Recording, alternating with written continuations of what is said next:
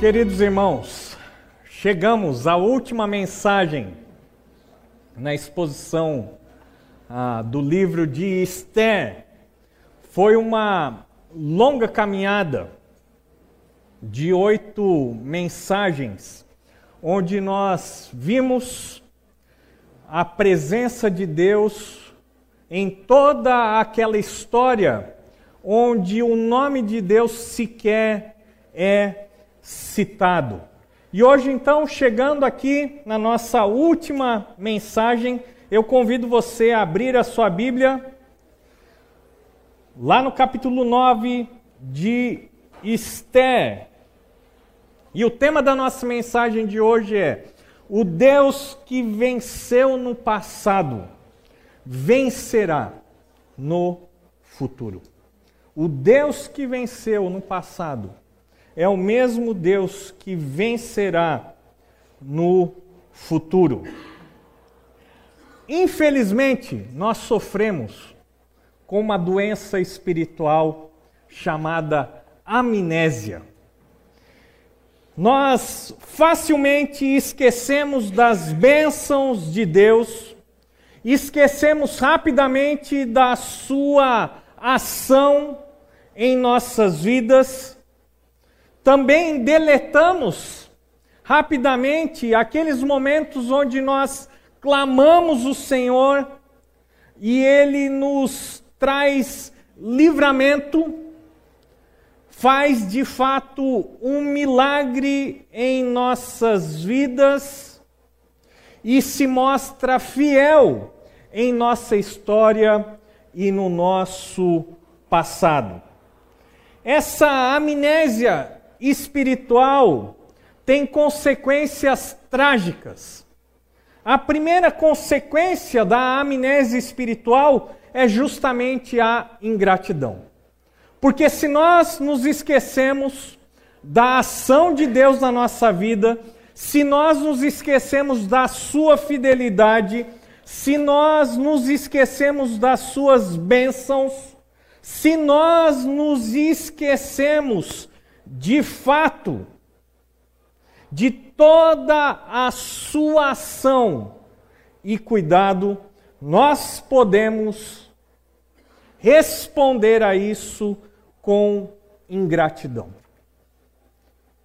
E infelizmente nós estamos vivendo um momento nesse mundo, e principalmente nas igrejas, onde a ingratidão parece ser a resposta mais natural do cristão.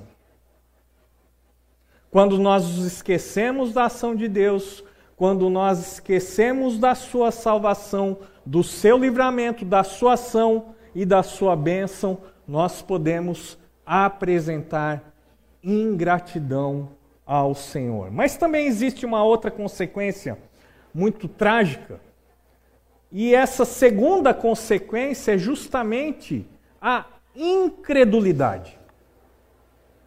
Quando nós nos esquecemos de quem Deus é, do que Ele faz e fez em nossas vidas no passado, diante de desafios novos, diante de problemas, diante de situações difíceis, diante de momentos de aflição, se nós nos esquecemos de tudo que Deus é e de tudo que Ele fez, nós podemos desenvolver um coração cheio de incredulidade.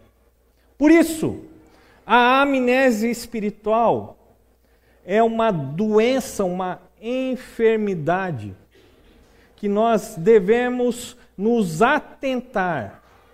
E para amnésia espiritual, nós temos sim um remédio. E o remédio é simplesmente relembrarmos constantemente da história bíblica. É relembrarmos constantemente dos atos de Deus na história e na nossa vida pessoal. quando nós tomamos esse remédio, quando nós ah, cuidamos da nossa saúde espiritual e tomamos esse cuidado, nós temos condições então de combater a ingratidão e a incredulidade. E nesse momento, então, a incredulidade dá lugar à fé, à esperança. Quando nós relembramos dos atos de Deus, a ingratidão sai e a gratidão entra. O contentamento, a satisfação, o prazer em Deus. E isso muda tudo. Isso nos dá uma nova perspectiva e uma nova postura diante dos momentos de dificuldade, de aflição e de problemas. E nesses últimos capítulos de Esther, nós vamos realmente aprender e precisamos relembrar que o Deus que venceu no passado também vencerá no futuro. Acompanhe comigo a leitura do texto. É um texto longo, mas nós vamos fazer a leitura de todo o texto aqui. Em primeiro lugar, nós vamos fazer a leitura do versículo 1 até o versículo 17 de Esther, capítulo 9. No décimo terceiro dia do segundo mês, o mês de Adar, entraria em vigor o decreto do rei Naquele dia, os inimigos dos judeus esperavam vencê-los, mas aconteceu o contrário. Os judeus dominaram aqueles que os odiavam. Reunindo-se em suas cidades, em todas as províncias do rei Xerxes, para atacar os que buscavam a sua destruição. Ninguém conseguia resistir-lhes, porque todos os povos estavam com medo deles e todos os nobres das províncias, os sátrapas, os governadores e os administradores do rei apoiaram os judeus, porque o medo que tinham de Mardoqueu havia se apoderado deles. Mardoqueu era influente no palácio, sua fama espalhou-se pelas províncias e ele se tornava cada vez mais poderoso. Os judeus feriram todos os seus inimigos à espada, matando-os e destruindo-os, e fizeram o que quiseram com eles. Na cidadela de Suzã, os judeus mataram e destruíram 500 homens.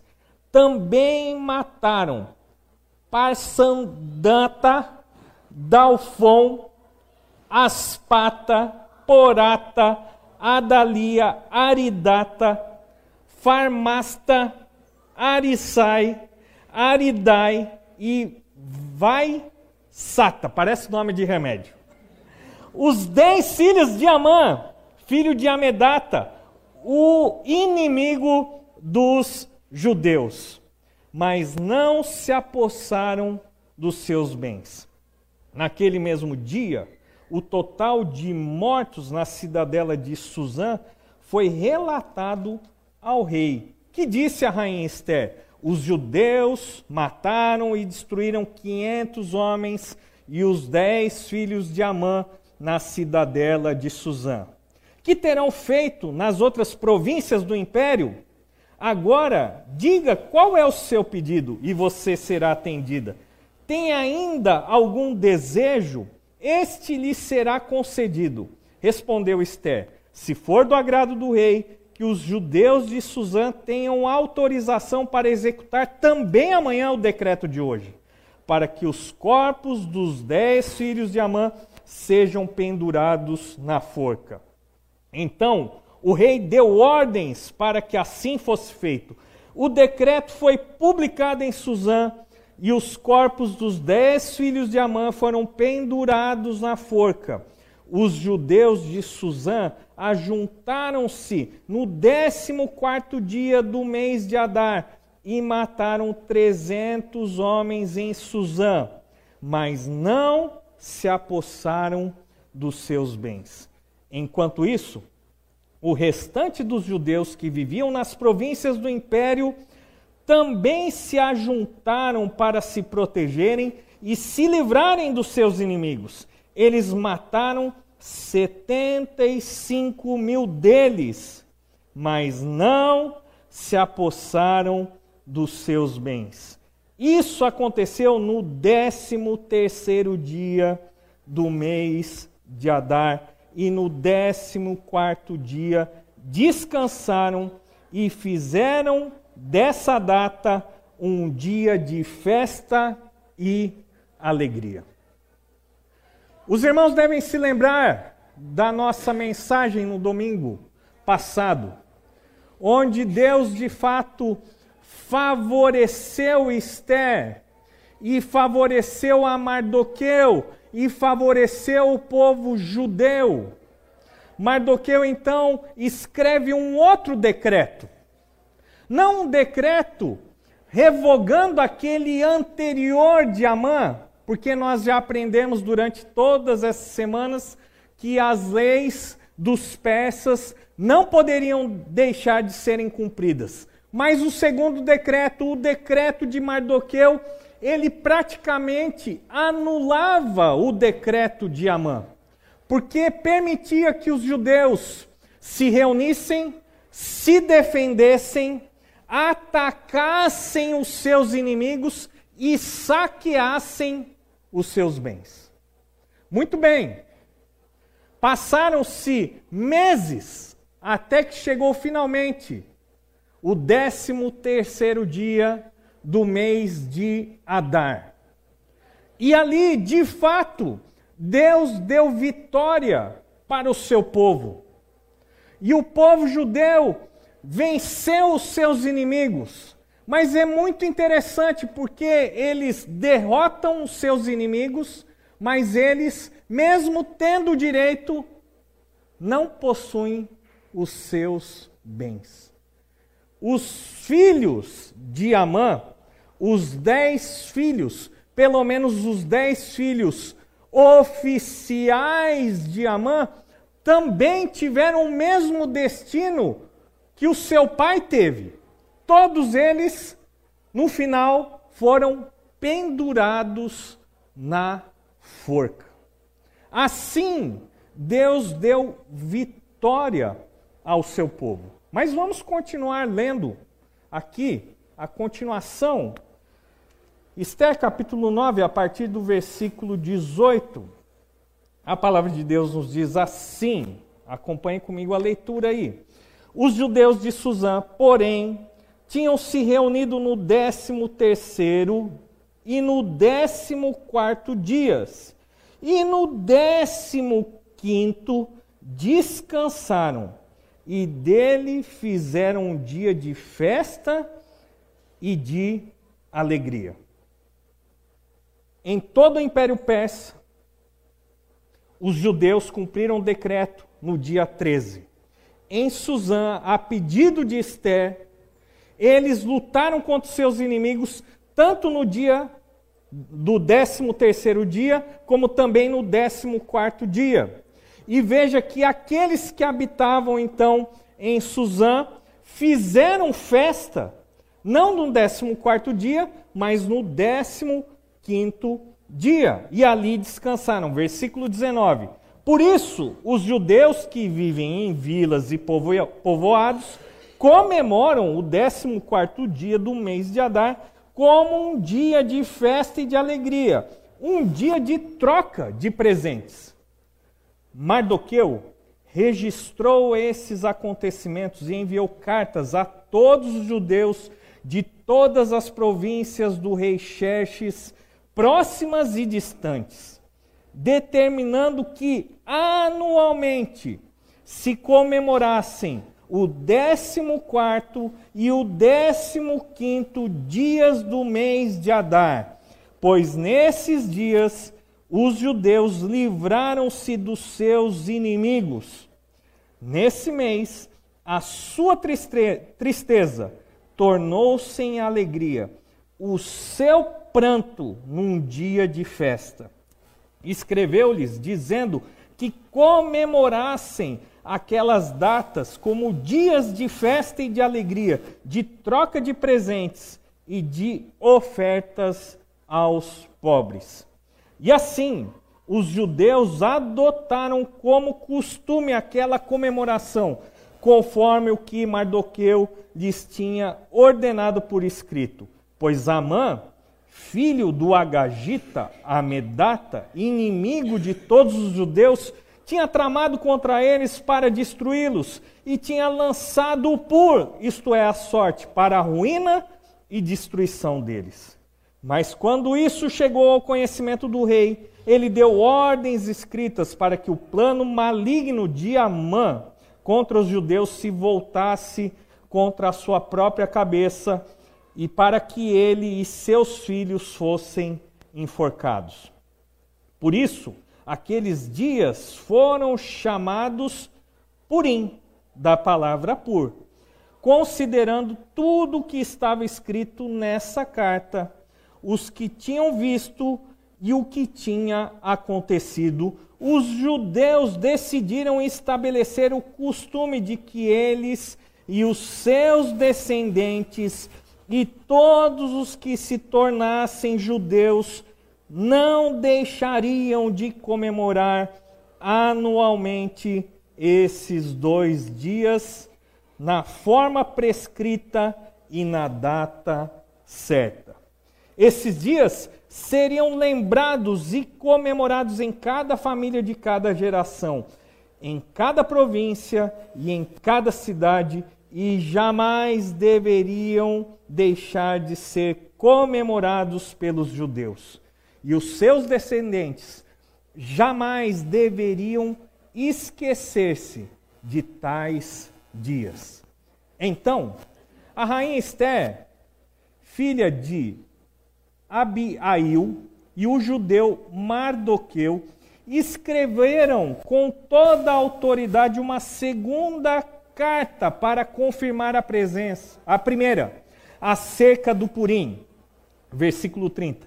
Mardoqueu enviou cartas a todos os judeus das 127 províncias do império de Xerxes, desejando-lhes paz e segurança e confirmando que os dias de Purim deveriam ser comemorados nas datas determinadas conforme o judeu Mardoqueu e a rainha Esté tinham decretado e estabelecido para si mesmos, para todos os judeus e para os seus descendentes.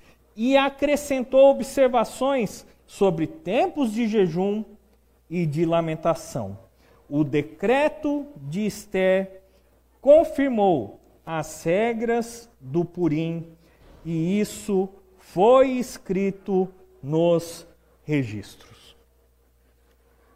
Nesses versículos que nós acabamos de ler, nós vemos que esses dias de vitória, quando o povo de Deus venceu sobre os seus inimigos, eles deveriam ser comemorados anualmente, como um memorial, para que eles não se esquecessem jamais da salvação que Deus trouxe para o seu povo. Veja que existe um primeiro decreto de Mardoqueu e depois um segundo decreto confirmando o primeiro. O povo, então, a partir daquele momento, deveria celebrar esses dias. Deveriam se ocupar num primeiro momento com um lamento e um jejum, relembrando do decreto de Amã, e depois deveriam celebrar a vitória e a salvação que Deus deu ao seu povo. Vamos para os últimos versículos, capítulo 10, de 1 a 3. O rei Xerxes impôs tributos a todo o império, até sobre as distantes regiões costeiras. Todos os seus atos de força e de poder e o relato completo da grandeza de Mardoqueu, a quem o rei dera autoridade, estão registrados no livro das crônicas dos seis da Média e da Pérsia. O judeu Mardoqueu foi o segundo na hierarquia, depois do rei Xerxes. Era homem importante entre os judeus e foi muito amado por eles, pois trabalhou para o bem do seu povo e promoveu o bem-estar de todos. O capítulo 10, nesses três versículos, nós vemos aqui a grandeza de Mardoqueu sendo registrada. Alguém que na história, principalmente no início, é visto como um judeu sem grande importância, um homem que simplesmente estava vivendo no meio do povo persa, alguém que não tinha grande influência e que foi ameaçado pelo seu grande inimigo Amã. E por causa dessa animosidade, também colocou em risco o seu próprio povo, o povo judeu. No final do livro, então, nós vemos que ele é exaltado, é visto e reconhecido como alguém importante, alguém que é amado pelo povo judeu, porque promoveu o bem-estar e se preocupou com o seu povo. Muito bem, dois capítulos. Capítulo 9, um pouco mais extenso. O capítulo 10, um capítulo mais curto. Mas o que nós aprendemos a respeito dessa narrativa? O que nós realmente aprendemos dessa parte final dessa narrativa é que no final Deus sempre vence. Ele sempre triunfa. Deus venceu no passado e ele também irá vencer no futuro. E por isso, nós precisamos nos relembrar constantemente destas verdades. O clímax, com certeza, de todo o livro de Esther, toda a sua narrativa, ela se dirige justamente para a instituição da festa do Purim.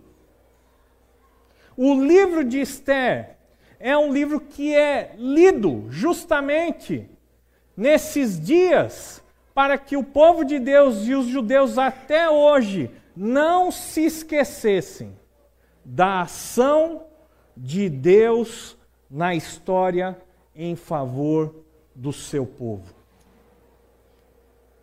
Nós também deveríamos criar em nossas vidas memoriais, para que não esquecêssemos de quem Deus é e do que Ele fez em nossa vida. A celebração da ceia do Senhor é justamente um desses memoriais que Deus nos dá. É um memorial que Deus dá para a sua igreja, para que a sua igreja, para que os cristãos, para que o povo de Deus nunca se esqueça do seu Salvador, da salvação que nos é oferecida pela graça. E essa salvação que Deus nos deu, ela continua operando em nossas vidas hoje, através da santificação. E ela será consumada ainda no futuro, com a nossa glorificação. um dia desses, na escola bíblica dominical, nós estávamos conversando justamente a respeito da salvação e dos efeitos da salvação em nossas vidas. E, em primeiro lugar, Deus nos dá a justificação, ou seja, o pecado não mais condena os filhos de Deus. Mas a salvação não para por aí, ela continua na santificação. E na santificação, o pecado não mais reina na vida dos filhos de Deus. E nós temos a convicção de que um dia iremos experimentar a glorificação. E na glorificação, o pecado não mais existirá. Precisamos nos lembrar dessas verdades.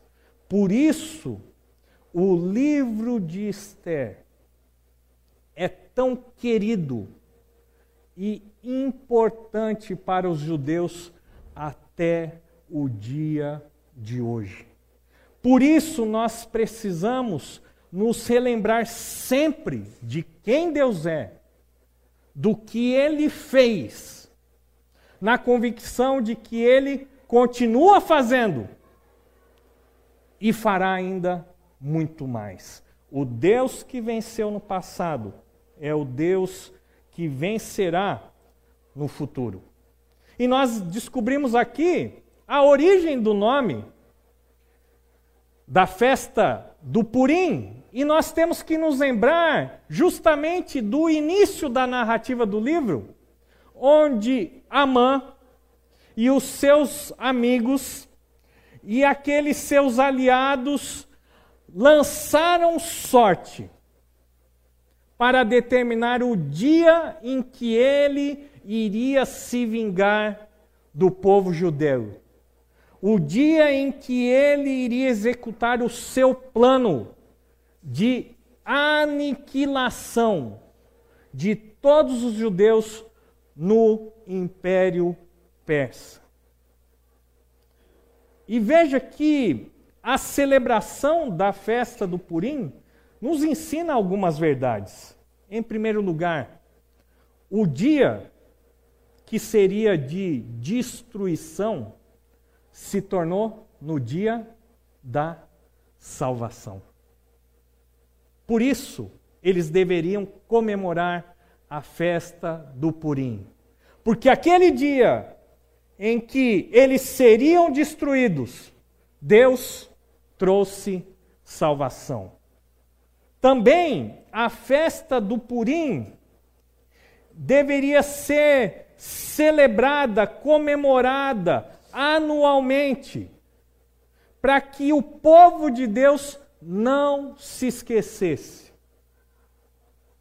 que a salvação pertence ao Senhor, de que Deus é fiel às suas promessas, de que não existe nada impossível ou difícil demais para o Senhor. Eles deveriam comemorar, seus descendentes deveriam comemorar, aquela festa deveria ser celebrada anualmente, no decorrer da história, para que eles não se esquecessem da salvação do Senhor. E até o dia do, de hoje, a celebração da festa do Purim é feita com dramatização. As crianças são vestidas como adultos. Ah, o livro é lido, e toda vez que o nome de Esther e de Mardoqueu são lidos, existem urros de vitória e aplausos. E toda vez que o nome de Amã é lido e mencionado, existem vaias e batidas de pé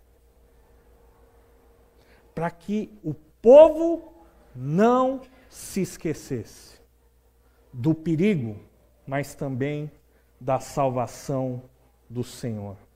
A festa do Purim, então, seria realmente um memorial. E veja que o memorial, os memoriais, na palavra de Deus sempre tem alguns objetivos. Primeiro, dar um significado para o passado. O que aconteceu? Por que aconteceu aquilo? Os memoriais também dão perspectiva para o presente. O Deus que agiu assim no passado age e tem propósitos no dia de hoje, no presente. E o memorial tem o objetivo de nos dar esperança para com o futuro. O Deus que salvou o seu povo no passado é o Deus que age no presente e é o Deus que triunfará no futuro. Opa! Concluindo, irmãos, a nossa exposição do livro de Esther durante essas oito semanas. Lógico que nós tivemos alguns intervalos, mas durante oito domingos nós estudamos todo esse livro. A conclusão que nós chegamos do capítulo 9 e do capítulo 10 e de todo o livro de Esther é a seguinte: o livro não cita o nome de Deus. Este livro leva o nome da rainha Esther. E ele termina engrandecendo Mardoqueu. Não se engane. O poder, a honra, a glória pertencem a Deus. Pois somente Ele pode transformar ninguém em alguém. Como nós podemos aplicar a mensagem de hoje? Diante do silêncio, diante da ausência de Deus, diante da, do aparente triunfo do mal na nossa história, nesse mundo, nós precisamos nos lembrar que Deus sempre vence no final. Aqueles que foram adotados como filhos vencerão com Ele. Aqueles que são filhos de Deus reinarão com Ele. Por isso, por mais difícil que seja a sua situação, por mais que o silêncio pareça ser barulhento aos seus ouvidos, por mais que você não veja a ação clara de Deus, lembre-se que o Deus invisível está presente, ele age e ele sempre vencerá. Abaixe sua cabeça, feche seus olhos. Amado Deus e Pai,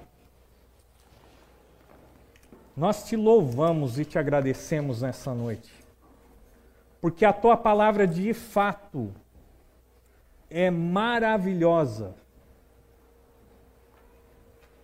ela tem o poder